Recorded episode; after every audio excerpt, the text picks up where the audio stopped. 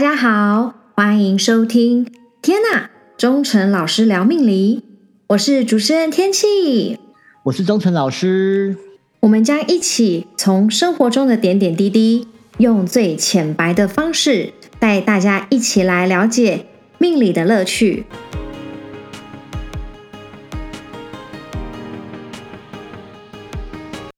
哎，这礼拜很特别哦，我们是第一次尝试远距离录音，因为钟诚老师他这礼拜到中南部帮客户看风水了呢。对呀，我这几天呢都在中南部走跳，而且哎很热呢，跟北部差好多。哦。而且我也吃了很多的美食，也不算美食啊，他们都请我吃一些快炒啊，还有有的没的哦，很撑。对，有机会跟大家再跟大家分享我这几天。在中南部看风水发生的一些事情，而且啊，我现在还在台中呢。因为我看到你在 IG 上面有 PO 你吃的美食啊，你是不是还有吃那个大鲈鱼？对呀，那是因为哈，我这几天大鱼大肉吃太多了，都是猪，不然是牛，对，所以想要换一点不一样的，然后他们请我吃鱼，所以还不错啦。那好啦，好让我羡慕哦。哎，那我们这礼拜要聊什么主题呢？哎，我想说啊。这礼拜天好像就是所谓的三月十四号的白色情人节了，对不对？对，对我知道，好像很多人还是错过了二月份的夕阳情人节，所以目前，所以他目前还是单身的状态，都还在寻觅合适的对象。那今天就来请教钟诚老师，有没有那一种啊？我们凭着第一眼就可以先认识一个人，来简单的判断他是好人或是坏人。也就是说，可以帮我们做一些最初步的筛选。可以啊。那说到第一眼，哎，不好意思哦，因为最近一直讲话，声音有点沙哑，所以请听众多包涵。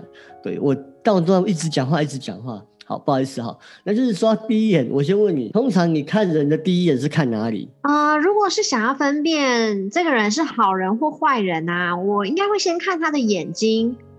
因为你有发现很多人在说谎啊，或者是吹牛的时候啊，他们的眼睛会闪烁哦。真的，眼睛是不会骗人的。有的时候啊，一个眼神啊飘过去，你就知道他说话是夸张的，还是服，还是还是真的。尤其啊，很多男女生在找对象的时候，都想要找好的对象，但不知道什么才是最好。所以眼睛是一个最容易分辨的东西。对。最好的不一定说是最适合自己，但是我们很要求一点，就一定要老实嘛，对不对？对。所以我的经验呢，是眼睛闪烁的人通常就很爱碰轰，然后讲话不老实。那想要从这个眼睛这个面相啊，可不可以判断一个人他的个性或是状态呢？当然可以啊，可是啊，眼睛要马上判读很难，因为有很多种的眼睛要观察。光是从眼睛的类别就很多了，如果要讲完就是一门专业课，所以我把它简化了，变成三招就能从眼睛看到人的状态。只要三招，哇，那这个很值得好好来学起来耶！那就麻烦周深老师赶快告诉我们喽。眼睛有瞳孔跟眼白，所以我们的第一招要看的就是眼神。眼神呢是由瞳孔所发出的光来决定。眼神亮，他对事情的掌控力就很强；眼神柔的话，表示思维很细腻。哎，老师，你刚刚说的眼神亮跟柔，那要怎么看呢？这就要看经验的，你可以比较看看你的老板和同事的眼神的差异。啊，哎，你这么说我就大概理解了。老板就是眼神明亮锐利。做事情很强势，控制欲强。那同事们就是眼神比较柔和，拼命行事。嗯，我想这个你应该知道。说你的，对不起啊，等一下。对，因为他们的个性不同，散发出来眼神就会有这个差异。好，那我再讲第二招。第二招就是你可以看眼睛的颜色。眼睛呢，如果是黑白分明。表示他心中是很平静的，思想比较稳定，对任何事都是平稳。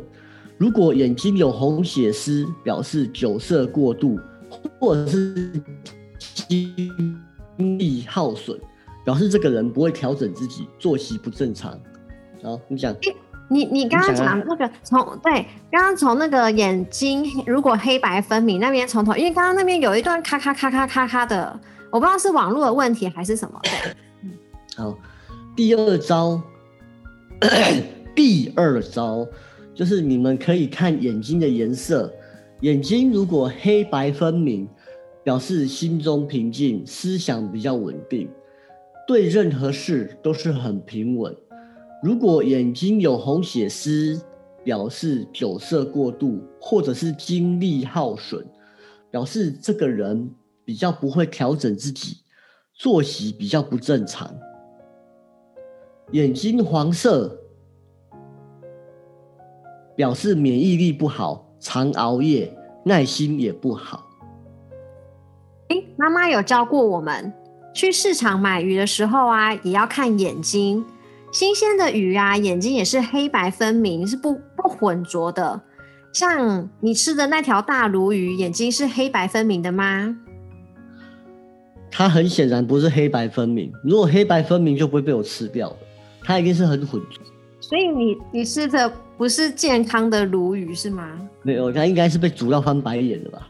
对，对，所以啊，就是这这种啊，就是比较眼最眼白分明的话，哎、我哦对，所以啊，这种就是比较健康的，不止身体健康，哎、刚才重来哦，对，所所以啊，眼白分眼白，等一下哦，等一下这个卡一下哦，所以眼睛的黑白分明的话是最好的，也是比较健康的，同时不止身体健康，心理状态也是比较健康的。好，在最后一招就是看眼睛的形态，眼睛如果圆又大，代表领悟力强、聪明，你不用刻意张开眼。